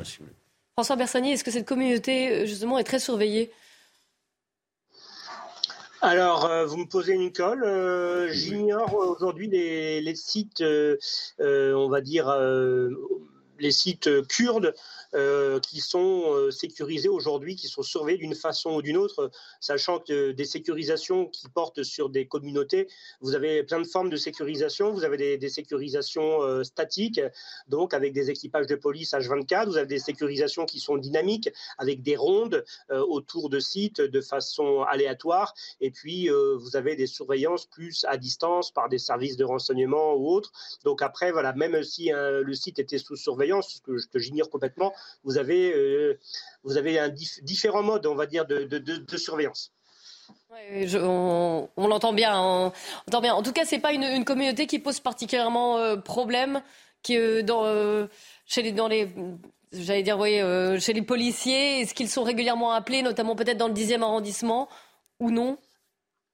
Non, non, vous avez des, vous avez des rassemblements dans l'année hein, assez, euh, assez récurrents euh, pour rappeler la cause de, de, la population kurde, mais comme vous pouvez avoir des, des rassemblements de Ouïghours, comme vous pouvez avoir des rassemblements euh, de, de, personnes qui s'estiment euh, persécutés et, qui ont donc l'asile ici en France. Euh, mais euh, après, non, non, il n'y a pas, en tout cas, à notre niveau police dans le 10e arrondissement, j'ai pas, pas d'informations de, problèmes causés d'ailleurs contre cette communauté physiquement, la rue d'Anguin ou par cette communauté, dans les deux sens. On le rappelle que cette communauté. Merci François Bersani. Hein, vous restez évidemment en, ligne avec nous. On rappelle que cette communauté est très en colère, très émue forcément par ce, qui s'est passé, mais également euh, très en colère. Elle se sent, nous disait notre envoyé spécial qui est sur place, abandonné par les autorités. Oui, François Pupponi Bon, j'étais en contact avec eux encore euh, tout à l'heure. En fait, le ressenti de la communauté kurde aujourd'hui, il est double. Il est le sentiment que, comme effectivement le PKK est classé comme une organisation terroriste, que la France ben, régulièrement interpelle des militants du PKK mm. qui sont en France ou ne leur donne pas le statut de réfugié, alors qu'un certain nombre de gens demandent le statut de réfugié parce qu'ils viennent de Turquie et qu'ils sont menacés en Turquie. Donc ils ont un ressenti vis-à-vis des autorités françaises. Et puis ils ont un, ressenti vis-à-vis des Occidentaux, puisque c'est les militants de cette même cause qui gardent les islamistes de Daesh au Rojava et en Syrie. Aujourd'hui, ils gardent des milliers de djihadistes que les Turcs veulent les attaquer sur le sol syrien et qu'aujourd'hui, ils ont le sentiment que les Américains et les Européens, globalement, ne les protègent pas assez. Donc, ils ont un double ressenti sur ce qui se passe ici en France, mais aussi sur ce qui se passe en Syrie, où ils sont effectivement régulièrement attaqués par les, par les, par les Turcs. Et ils disent, mais nous, on garde des islamistes pour vous on, empêche les islamistes, ces terroristes, de revenir sur le sol européen pour faire des attentats, et, vous ne nous protégez pas, Donc c'est un peu le ressenti qu'ils ont. On va continuer d'en parler. Il est pile 15h sur CNews. Bonjour à tous, bienvenue si vous nous rejoignez. L'actualité, euh, c'est bien sûr ces coups de feu qui ont été tirés en plein cœur de Paris, rue d'Anguin, dans le 10e arrondissement, à 11h50. Trois personnes qui sont mortes, une personne encore en état d'urgence absolue, et trois blessés. Un homme de 59 ans, français, né à Montreuil, qui a été euh, interpellé, blessé lors de son interpellation interpellation, mais, euh, mais interpellé qui est désormais euh, à l'hôpital et entre les mains de la justice. Il a été euh, mis en garde à vue et une enquête a été ouverte. On va faire le point, édition spéciale évidemment sur CNews après cette fusillade qui en deuil cette journée. On va tout de suite aller sur place retrouver notre envoyé spécial Vincent Fandège. On attend le ministre de l'Intérieur Gérald Darmanin qui doit arriver dans les minutes qui viennent. Oui, on l'attend dans, dans l'heure qui arrive. Gérald Darmanin, le ministre de l'Intérieur, euh, ici euh, à côté de, de, la rue d'Anguien, vous l'avez dit, le, principal suspect a été arrêté, mais néanmoins le, dispositif de sécurité reste, reste en place. Il y a de très nombreuses forces de, de police euh, ici dans ce secteur. Les, les, rues adjacentes de la rue d'Anguien eh bien, sont tout simplement coupées à la circulation et, et, et l'ambiance, et c'est vrai, assez euh, assez, euh, comment dire, euh, l'atmosphère est à la colère. C'est-à-dire que c'est la communauté kurde qui s'est rassemblée ici, le long des, le long des, barrages de police, pour crier leur colère et leur, et leur émotion. Également, on a vu beaucoup de personnes se prendre dans les bras ou encore les yeux rougis par l'émotion, parce que je le rappelle que dans cette rue d'Anguin, il y a ce centre culturel kurde et ce restaurant kurde, d'où eh bien ce rassemblement de, de la communauté euh, euh, ici. C'est vrai que les gens que nous avons pu rencontrer nous disent que, eh bien, ils se sentent tout simplement, cette communauté se sent, euh, eh bien, abandonnée par, par les autorités depuis, depuis, plusieurs, depuis plusieurs années. Et c'est vrai que ce secteur, c'est un secteur multiculturel. Il y a beaucoup de communautés, mais dans lequel il n'y avait pas réellement de problème. La rue d'Anguin est d'ailleurs une, une, une, rue assez calme, normalement à côté des grands boulevards, certes, mais une rue, une rue assez calme. Donc voilà pour l'atmosphère ici dans, euh, dans ce secteur où on attend évidemment Gérald Darmanin donc dans, dans l'heure qui arrive. On est, il plus de, plus de 3, un peu plus de 3 heures, parce qu'il était 11h50 hein, quand ce périple meurtrier euh, rue d'Anguin a commencé. 11h50, donc, et on le rappelle, le terrible bilan. Hein. Trois morts et une personne toujours euh, en état d'urgence absolue et visiblement le centre euh, culturel kurde qui était euh, au cœur des, motivations, en tout cas, de, qui, était, qui semble être la, cible de cet individu. On en sait un peu plus sur lui. Hein. Les choses s'affinent. On a de, différentes informations. à Bucco. Oui, alors donc cet homme, il a 69 ans, il est de nationalité française, il est né à Montreuil, il s'appelle William, William pardon, M. Il était euh, déjà connu des services de police et de la justice, notamment pour une affaire qui remonte au 8 décembre dernier. Cet homme, il avait attaqué un camp de migrants euh, non loin de, Bercy, à Paris, avec un sabre, euh, et il avait euh, accompagné ses gestes de propos xénophobes. Il avait été mis en examen début février pour ces faits, et il avait été placé en détention provisoire. Il était sorti de prison le 12 décembre dernier. Il était depuis placé sous contrôle judiciaire. Ça, ce sont les informations de nos confrères du Parisien. Euh, cet homme, donc, il est le principal suspect dans cette affaire. Il a été, euh, il s'est blessé. Euh, et donc aujourd'hui, tout en étant suspect, eh bien, il a été conduit à l'hôpital à cause de cette blessure. Une enquête a donc été ouverte hein, pour trois chefs différents assassinat, homicide et violence aggravée, qui a été confiée à la police judiciaire parisienne. Et on va revoir les images de l'interpellation qu'un voisin a pu nous, fournir juste en face. Hein. On voit cet homme qui euh, n'a pas opposé de résistance hein, lors de son arrestation, qui était plutôt calme malgré le, terrible bilan. Il venait de tirer sur euh, plusieurs personnes. Trois en sont décédés, une est encore entre la vie et la mort. Et vous le voyez, on voit cet homme interpellé par les, par les policiers dans ce salon de coiffure, rue d'Anguin. On le rappelle, hein, il n'y a pas que ce salon de coiffure qui a été visé euh, par cet homme, par cet individu. À côté, il y a un, centre culturel kurde. Et il faut peut-être le rappeler aussi que les commerces qui ont été visés sont également, l'un est un restaurant kurde, donc c'est des commerces liés à la communauté kurde. Ouais. Alors encore une fois, la procureure de Paris s'est rendue sur les lieux, hein, sur place. Pour l'instant, le motif euh, raciste n'est pas euh, absolument pas exclu, évidemment. Euh, il n'est pas confirmé non plus en l'état actuel de l'enquête. Et vous l'avez dit, hein, les, investigations sont en cours et une, enquête pour trois chefs d'accusation a été lancée. On va regarder le, on va écouter même tout de suite la maire du 10e arrondissement. C'était juste après la fusillade. Pas de dispositif de sécurité particulier. Euh, il est intégré au quartier depuis très nombreuses années. Euh, ce quartier vit euh, en parfaite harmonie avec un mélange de, communautés qui, cohabitent. Pas de dispositif de sécurité particulier avant cette terrible fusillade. Voilà, la maire du 10e arrondissement sur ce centre culturel kurde qui, finalement euh, ne faisait pas l'objet d'une surveillance particulière et qui était, euh, euh, qui était bien intégré dans, le quartier. On va à présent écouter un témoin de cette fusillade. On était en train de marcher dans la rue, on a entendu des coups de fil, on s'est retourné, on a vu des gens qui tournaient, qui couraient à droite à gauche. Et après, 5-6 minutes après, moi j'ai vu qu'il y a des gens, parce qu'on connaît des gens qui, travaillent à la salon de coiffure, on est rentré dans le salon de coiffure, on a vu qu'on a, les gens, ils l'ont interpellé un mec, un monsieur assez âgé, un peu âgé, grand, tout, et il y a trois blessés dans le salon. Après, on m'a demandé d'appeler le pompier, c'est moi qui ai appelé le pompier, c'est moi qui ai appelé la police pour dire qu'il y a des blessés. Après, d'après euh, que j'ai entendu, le monsieur, il a commencé à tirer à partir de l'association kurde qui est un peu plus loin. Il a tiré aveugle comme ça dans la rue.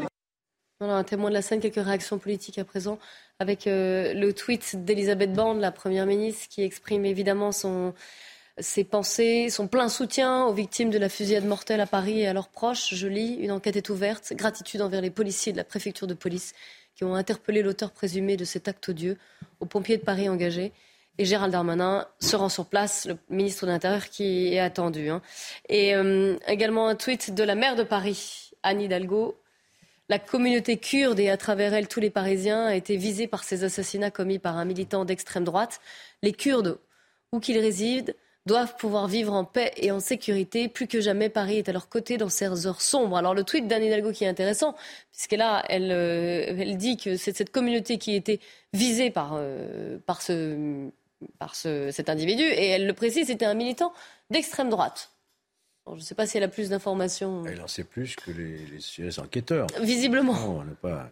non je, je crois qu'il faut vraiment insister pour pas qu'il y ait de d'incompréhension ou de malentendu à quel point nos rapports, nous, la France, avec l'autorité kurde sont, sont bons. Il faut quand même rappeler ce que sont les Kurdes aujourd'hui. Hein. C'est-à-dire, ce sont eux qui ont euh, battu Daesh. C'est pas nous. Hmm. Nous, nous avions effectivement la logistique, les armes, les avions, etc. Mais ceux qui étaient sur le terrain, qui ont libéré Mossoul, qui ont libéré Raqqa, ce sont des Kurdes très valeureux, qui ont payé très très cher de leur vie, qui ont permis d'éradiquer de, de, l'État islamique de l'époque. Et ensuite, vous avez l'autorité kurde actuellement qui garde encore effectivement euh, des prisonniers. Donc, euh, on, on, fait la distinction avec le. Évidemment, le PKK, c'est une émanation kurde, évidemment, mais on fait bien la distinction entre la communauté kurde qui vit pacifiquement, notamment chez nous, et dans la, pour laquelle on est tout à fait solidaire, puisque ce sont eux qui ont été manifestement les victimes est-ce que ce sont des victimes Est-ce que c'était des actes intentionnels directement contre les Kurdes C'est l'enquête qui le dira. Euh, est-ce que cet individu était d'extrême droite? Je n'en sais rien. C'est l'enquête euh, qui le dira. Mais Vous pensez que c'est une accusation politique de la part d'Anne Hidalgo? Euh, je pense que c'est une accusation peut-être lancée un peu à la légère pour l'instant, avec un manque de prudence. Mais toujours est-il que c'est quelqu'un manifestement de xénophobe, hein, puisque déjà, il a répondu d'un fait de ce type, hein, de, xénophobe, de, violence à caractère xénophobe, puisqu'il a été condamné, comme l'a rappelé Amory Bucco tout à l'heure, euh, l'année dernière, je crois, hein, c'est ça, l'année dernière, il a mm. été condamné pour des faits commis euh, en Seine-Saint-Denis. Exactement. Euh, Alors on ne connaît pas la nature des faits. On ne connaît pas, la... nature des faits. Oui, par contre, ceux qui ont été commis effectivement. le 8 décembre 2021, ça. On... 2021 à Bercy. Tout à fait. Ceux-là, on, a retenu le caractère xénophobe de cette attaque au sabre. Au sabre, oui. C'est d'autant plus marquante. Je, pense que la, polémique va, va, enfler, mais je trouve ça un peu indécent, sincèrement, parce qu'il faut attendre. Euh, effectivement, certains vont dire euh, on a libéré ces individus trop tôt, euh, la mm. justice et l'axis j'en passer des meilleurs. Et puis à gauche, pour pas dire à l'extrême gauche, certains vont dire mais voilà, les Kurdes on les protège pas. Mais ça commence déjà, vous le voyez, hein, c'est qu'on est trois heures après la fusillade. Hein. Je pense et, ça va être terrible parce qu'effectivement, il y aura en plus le ressenti de la communauté kurde, comme je disais, qui va s'exprimer. Bon, et on est parti. Moi, je répète et je pense que effectivement, euh, a raison. Il faut attendre faire voir l'enquête. Ça peut être tout simplement effectivement un, raciste qui décide de rentrer dans un quartier où il y a une communauté étrangère euh, connue euh, qui s'affiche dans ce quartier et qui ne se cache pas puisque la rue est quasiment occupée que par des commerces kurdes et qui décide de tuer des étrangers. Bon. Euh, ou alors c'est autre chose, mais on verra après. Mais je répète, la polémique elle va enfler. Je trouve ça un peu indécent parce que respectons d'abord le, drame. Euh, les, membres de la communauté kurde que j'ai eu parlent plutôt de quatre morts. Hein. Bon là il y en a trois sûrs. Oui, et une personne qui est encore entre la vie et la mort. Entre la vie et la mort, et donc eux ils pensent plutôt qu'il y, aura, aura au moins quatre morts. Voilà. Et c'est je répète. un bilan dramatique, un bilan très lourd. Hein. Je, c'est encore un nouveau drame parce que mm. sur les trois militants qui avaient été tués, euh, l'assassin avait été arrêté. Il était mort en prison, donc il n'y avait jamais eu de procès en fait. Et donc le sentiment qu'à chaque fois euh, ils sont victimes, mais qu'il se passe rien derrière, c'est un sentiment très ancré dans la dans la communauté kurde. C'était des femmes, hein des femmes, trois, femmes. militantes, dont une très très proche de, de, qui est le leader du PKK. deux que je connaissais personnellement, hein, Rojbin et Sakine, qui étaient les deux militantes les plus actives. La troisième étant une jeune qui était là par hasard. Et c'est un militant, c'est un, un membre de la communauté kurde infiltré par les services, a priori par les services euh, turcs, qui, qui était passé à l'acte. Mais il est mort Ça veut dire que c'est une communauté qui est déjà assez meurtrie, ah bah, qui, voilà, qui, ne vit que là-dedans. La semaine dernière, la semaine dernière, au Rojava, les Turcs ont bombardé et donc il y a eu des morts euh, avec a priori voilà donc donc ils sont ils sont en guerre contre les Turcs depuis euh, depuis de nombreuses années depuis la fin de l'empire ottoman 1922 quoi. donc ils vivent là dedans mais ça ferait deux fois qu'à Paris des, des, membres de leur communauté en plein militant actif seraient tués euh, ainsi alors eux ils sont convaincus en tout cas alors là, encore une fois, ça ne serait pas. Euh, apparemment, c'est un, Français. Le, donc il, est, il n'est pas, il pas, il n'est pas turc. Alors peut-être qu'il a été infiltré, motivé. Je, ne sais pas, mais pour l'instant. S'ils sont en colère, c'est qui, même s'ils n'ont aucune information, c'est qu'ils en sont tous convaincus en tout cas. Mais je ne dis pas qu'ils ont raison, mais en tout cas, c'est leur ressenti. Alors le, le, les, services, les, les, services du parquet antiterroriste se sont rendus sur place, sur la scène de crime, pour justement voir s'il fallait ou pas saisir le parquet antiterroriste. Les hmm. premiers éléments de l'enquête euh, enfin du moins constaté par ces services, c'est que finalement il n'y avait pas encore besoin d'ouvrir une enquête antiterroriste. Donc pour l'instant, ça peut évoluer, à ce que nous disait Jean Fenech. Hein. Pour l'instant, il, y a une première enquête qui est ouverte. Et ensuite, au vu de, ce qu'on récolte aussi et des, éléments de l'enquête, on peut ouvrir ou non. Multiples, euh, multiplicité de crimes à caractère raciste, soit une affaire de terrorisme. Hmm. Là, manifestement, on est plus orienté vers des crimes à caractère raciste. Je répète, hein, une fusillade à Paris, si vous nous rejoignez, qui a euh, fait trois morts, une personne qui est encore en urgence absolue. On est en plein cœur de Paris, en pleine journée, il était 11h50. Des fusillades rue d'Anguin, en plein 10e arrondissement. Euh, euh, une fusillade qui, semble-t-il, visait des commerçants et un centre culturel kurde. Mais pour l'instant, donc l'auteur a été interpellé. On ne sait pas s'il est en état d'être interrogé ou non parce qu'il a été blessé. Et l'enquête est en, est en, cours, vous nous l'avez rappelé. Déjà plusieurs peut-être euh, polémiques, à la fois sur, euh, sur le profil de l'interpellé, parce qu'il était en, sous contrôle judiciaire, qu'il avait été libéré, et voilà, et en état de récidive. Exactement, euh, tout à fait. Vous pouvez nous préciser les, voilà, les, oui, bien sûr. ces faits bah, il était sorti de prison le 12 décembre dernier, donc il n'y a pas si longtemps que ça. il était sous contrôle judiciaire. Il avait été condamné dans une précédente affaire, mais le parquet avait fait appel, on l'a dit sur ce plateau, euh, donc dans une autre affaire. Donc dans deux, en fait, il était inquiété judiciairement dans deux affaires et connu des services de police. Euh, cet homme, euh, après son âge est plutôt surprenant, il a 69 ans. il est né à Montreuil, de nationalité française, et puis il s'appelle William M. Il a été conduit à l'hôpital puisqu'effectivement il a été blessé euh, et alors, je sais pas si, on ne sait pas si c'est pendant son interpellation ou euh, dans le cadre des actes qu'il a commis, mais en tous les cas, il a été euh, conduit à l'hôpital. Et maintenant, la question des enquêteurs, ça va être de pouvoir l'interroger dès que son état euh, rendra compatible avec un interrogatoire et à ce moment-là, pouvoir l'interroger sur ses motivations, euh, puisqu'il est le principal suspect dans cette affaire. On va revoir les images de l'interpellation de, de, cet homme, commentées si possible par euh, François Bersani. C'est toujours une opération à haut risque quand il y a un tireur en pleine rue qui tire sur, sur des passants sur des gens dans des, dans des magasins, d'intervenir pour la police depuis euh, malheureusement les attentats, depuis les attentats de 2015, la police nationale, comme d'ailleurs la gendarmerie euh, nationale, ont été formés euh, pour avoir des modes d'action sécures euh, aussi bien d'ailleurs pour la population que pour, euh, pour nous-mêmes, lorsqu'on a une information sur un, un auteur de ce qu'on appelle, nous, dans le jargon policier, un périple meurtrier.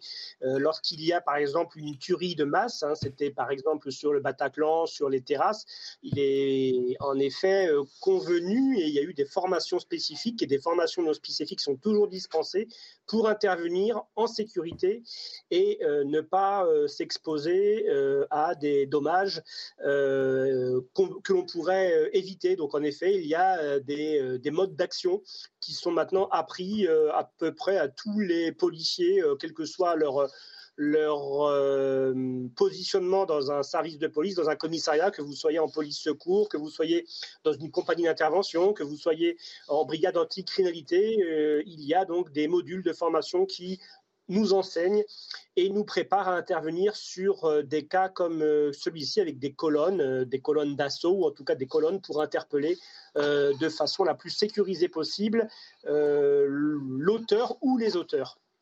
Le quartier, on le disait, est toujours bouclé. Hein. La police est toujours sur place. Le dispositif a certes été allégé, mais, mais il y a toujours des policiers. Les enquêtes sont en, cours. François Bersani, aux riverains, là je m'adresse plus particulièrement à eux qui, euh, habitent dans les rues avoisinantes, vous leur conseillez de ne pas sortir? Oui, le dispositif, euh, alors le dispositif secours en effet a été levé, euh, mais le dispositif policier d'enquête maintenant a pris le relais dans ces enquêtes criminelles. le plus important, c'est de geler les lieux, ce que l'on appelle dans le, jargon policier, à savoir protéger euh, la scène de crime pour permettre aux enquêteurs, en l'occurrence ceux de la police de Paris, sous la direction du parquet de Paris, euh, de pouvoir mener à bien leurs investigations et ne pas être pollués euh, par des passants, des badauds, des riverains. C'est pour ça qu'ils sont tenus à l'écart. Alors on peut comprendre la frustration des habitants du quartier qui sont peut-être interdits de sortir de leurs immeubles ou en tout cas qui n'arrivent pas à accéder à leurs habitations. C'est un temps euh, restreint, il faut, il, faut, il faut les rassurer, mais il est indispensable pour mener à bien cette, cette enquête et cette affaire criminelle euh, de mettre de notre côté euh, toutes les billes possibles et donc travailler sereinement et protéger les lieux pour pouvoir faire des prélèvements, des prélèvements mm. ou de ADN ou de traces papillaires, donc les empreintes, récolter bien sûr les douilles, puisque là on est sur a priori une arme de poing qui a peut-être éjecté euh, des qui a peut-être éjecté des, douilles en fonction de l'arme utilisée, par exemple si c'est un pistolet automatique. Euh, et donc euh, pour toutes ces pour toutes ces enquêtes, il est nécessaire de, bloquer, de, de, faire un périmètre dans lequel seules les personnes habilitées sont autorisées à rentrer.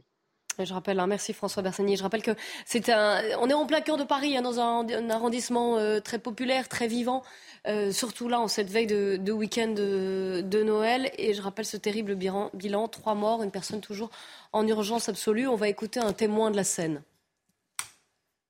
J'étais dans la rue euh, adjacente quand d'un coup un monsieur dans une petite rue était tout seul avec un sac noir comportement normal, hein. comportement normal. Il n'y avait pas de, de signe d'inquiétude pour tirer. Et d'un coup, il s'est arrêté devant le centre culturel. Et il a fixé le centre culturel. Il y a trois passants qui, qui arrivaient en face. Je ne sais pas ce qu'il lui a appris. Il a posé le sac, il a, il a pris l'arme et il a tiré froidement. Alors, selon ce témoin, ce qui est intéressant, c'est que déjà, il semblait déterminé. Il a tiré froidement, donc la préméditation, on en parlait, parce que de toute façon, il y a un chef d'accusation qui a été ouvert dans l'enquête euh, pour assassinat. Donc, Georges Fenech, vous nous précisiez, ça veut dire que le, En gros, ce, crime a été préparé, en tout cas prémédité.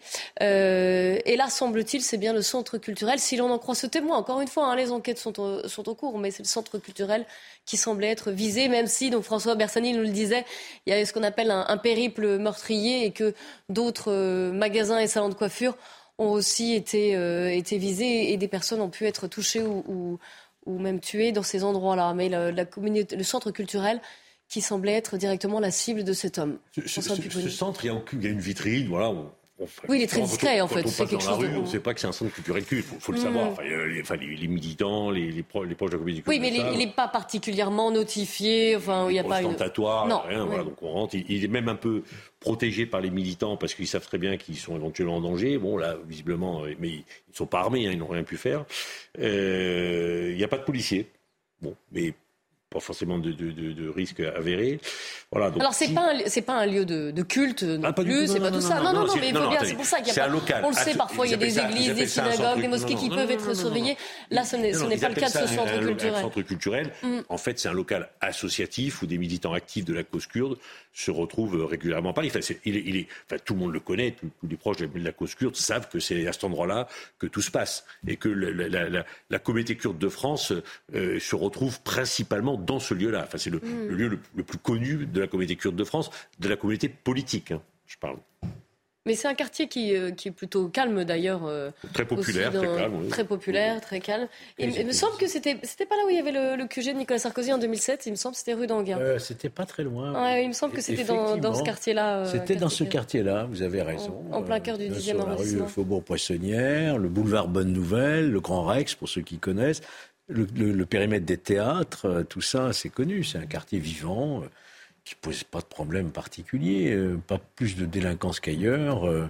Mais euh, là, on voit bien qu'effectivement, d'après ce témoignage, il est rentré euh, dans le centre culturel. Il est rentré, donc c'est bien ciblé. Hein, euh, et c'est bien prémédité. Il a une arme dans le sac. Sent, enfin, selon le témoin qu'on a entendu, ça semblait être clair. Hein. Il a saisi l'arme qui était dans le sac et il a tiré froidement sur, sur les Kurdes qui étaient là présents. La seule question qu'on peut se poser aujourd'hui, c'est est-ce qu'il a tiré dessus parce que c'était des Kurdes ou parce que c'était des étrangers. Mm. Voyez-vous C'est ça. Alors, d'un côté, c'est effectivement, ça peut être qualifié de terroriste, on verra dans quelques temps, mais euh, apparemment, et en tout cas, c'est déjà le chef de l'ouverture d'enquête, c'est un, crime, enfin, pas encore précisé à caractère raciste, mais ce sont pour l'instant que des, des assassinats et tentatives d'assassinat.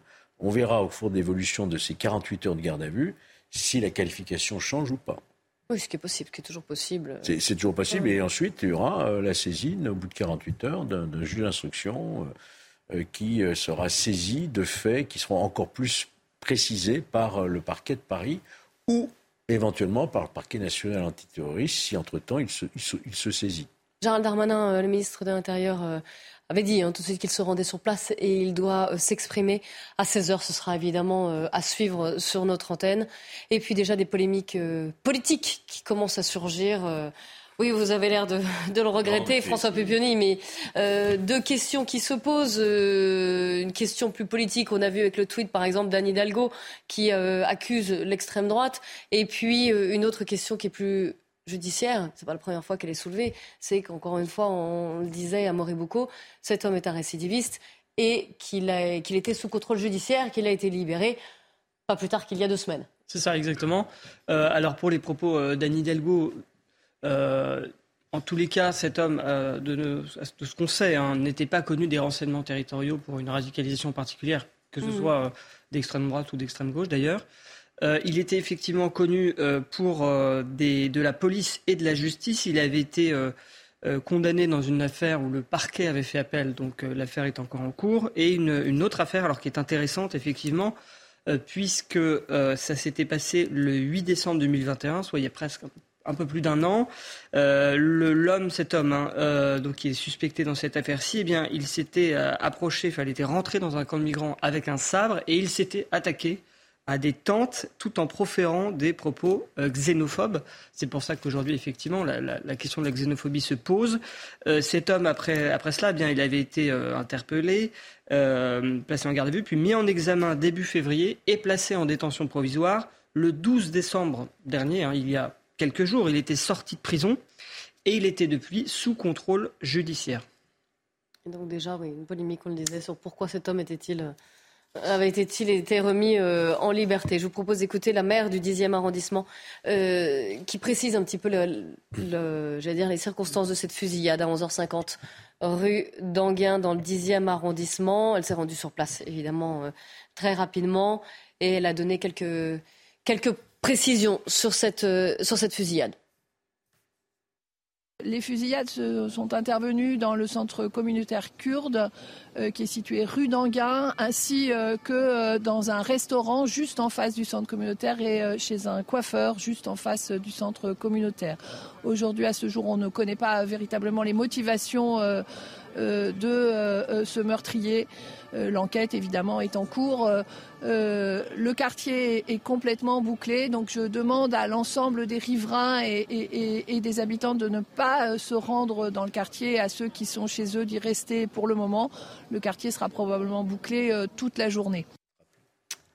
Et puis, euh, un mot, Georges On pourrait peut-être? euh, rappeler à ce stade ce qu'est un contrôle judiciaire, peut-être pour ceux qui se posent la question, savoir qu'est-ce qu'il avait comme obligation. Un, contrôle judiciaire prend la suite, donc là, dans l'espèce d'une détention provisoire. la procureure de la République de Paris nous a indiqué que le parquet avait fait appel de la condamnation, une autre affaire, oui, il y a plusieurs affaires. Mais elle ne nous a pas dit que le parquet avait fait appel de cette mesure de mise en liberté sous contrôle judiciaire. Donc, manifestement, les instructions, en accord avec le procureur de Paris, a décidé une remise en liberté sous contrôle judiciaire. Qu'est-ce que c'est qu'un contrôle judiciaire? Généralement, vous avez des obligations qui sont classiques, c'est-à-dire interdiction de quitter le territoire national, voire même restreindre hein, ses déplacements, euh, euh, pointer une ou deux fois par semaine euh, au commissariat de police, ne pas détenir d'armes, ne pas rentrer en contact avec telle ou telle personne. Voilà, c'est ça les obligations type. Mais il est évident que quand on prend une mesure de contrôle judiciaire, c'est qu'on a le sentiment que l'individu n'est plus dangereux. Mm. Euh, c'est ça. Est-ce qu'il n'y a pas eu peut-être un... Non, je ne voudrais pas parler d'erreur d'appréciation parce que ce serait accuser les juges sans savoir en réalité que le risque zéro, comme vous le savez, n'existe pas. Mais en tout cas, on a libéré quelqu'un qui était déjà euh, qui avait montré sa dangerosité, puisque attaquer avec un sabre des tentes dans lesquelles il y a des étrangers, c'est quand même pas banal. Il a déjà montré son caractère mm. dangereux. Comment cette décision a été prise, on n'en sait rien. Maintenant, je pense qu'il faut éviter évidemment les polémiques, mais euh, en évitant les polémiques, on a quand même la légitimité de se poser des questions pour savoir comment fonctionne notre justice, pourquoi ce contrôle judiciaire. oui, parce que c'est n'est pas c'est pas un acte, c'est pas une c'est pas une première fois. C'est pas c'est ça. Voilà, il y a eu il y a des antécédents, des euh, antécédents graves. Purement polémiques, ce sont des questions qui méritent d'être posées et je pense que et que la communauté kurde est en droit euh, aussi d'avoir des réponses. Ce qui, est, ce qui est troublant, c'est qu'effectivement, donc il a, il a été interpellé. J'imagine qu'à l'époque, quand il y a eu l'interpellation après avoir attaqué, il y a eu des perquisitions chez lui. On peut l'imaginer. Euh, et puis là, il sort et dix jours après, il est armé, euh, il trouve une arme. Donc, est-ce qu'il avait chez lui, est-ce qu'il a pour voilà, et il décide d'aller cibler euh, un quartier avec une communauté. Le, parcours est un peu effectivement troublant, donc ça nécessite d'en savoir un peu plus avant de prendre. Mais effectivement, c'est assez troublant. Forcément. François Bersani, vous êtes toujours en, ligne avec nous normalement. Est-ce que voilà. Est-ce que, est-ce que sur le profil de cet homme, sur, euh, vous avez d'autres informations, notamment sur, euh, sur ces, les faits précédemment cités? Non, je n'ai pas de, je n'ai pas d'éléments euh, supplémentaires. tout ce que je peux vous dire, c'est que cet individu, en tout cas sur les faits d'aujourd'hui, euh, n'était euh, pas venu euh, pour une promenade de, santé, puisque d'après les, informations qu'on a pu récupérer, il avait, outre son arme de poing, il avait un certain nombre de chargeurs euh, garnis hein, de, cartouches, donc euh, de quoi euh, faire un, bilan assez lourd. Donc je pense que l'interpellation assez rapide, d'abord par des, par des passants, enfin par des, par des personnes présentes sur les lieux, puis par la, compagnie de sécurisation et d'intervention de la préfecture de police, eh bien il a été fort opportun que cette interpellation se fasse très rapidement Mm. parce qu'il y avait un certain nombre euh, de munitions euh, qui auraient pu euh, faire alourdir encore ce, bilan qui est déjà lourd par lui-même. ce que vous confirmez euh, par les informations que vous nous donnez, c'est que cet acte était totalement prémédité. Il n'y a pas allé au hasard et en tout cas, il s'était préparé. Je ne parle, pas, je parle pas de la cible, hein, je ne parle pas du choix de la cible. Non, pas forcément, mais de la. Hi, I'm Daniel, founder of Pretty Litter. Cats and cat owners deserve better than any old fashioned litter. That's why I teamed up with scientists and veterinarians to create Pretty Litter. Its innovative crystal formula has superior odor control and weighs up to 80% less than clay litter. Pretty Litter even monitors health by changing colors to help detect early signs of potential illness. It's the world's smartest kitty litter. Go to prettylitter.com and use code ACAST for 20% off your first order and a free cat toy. Terms and conditions apply. See site for details.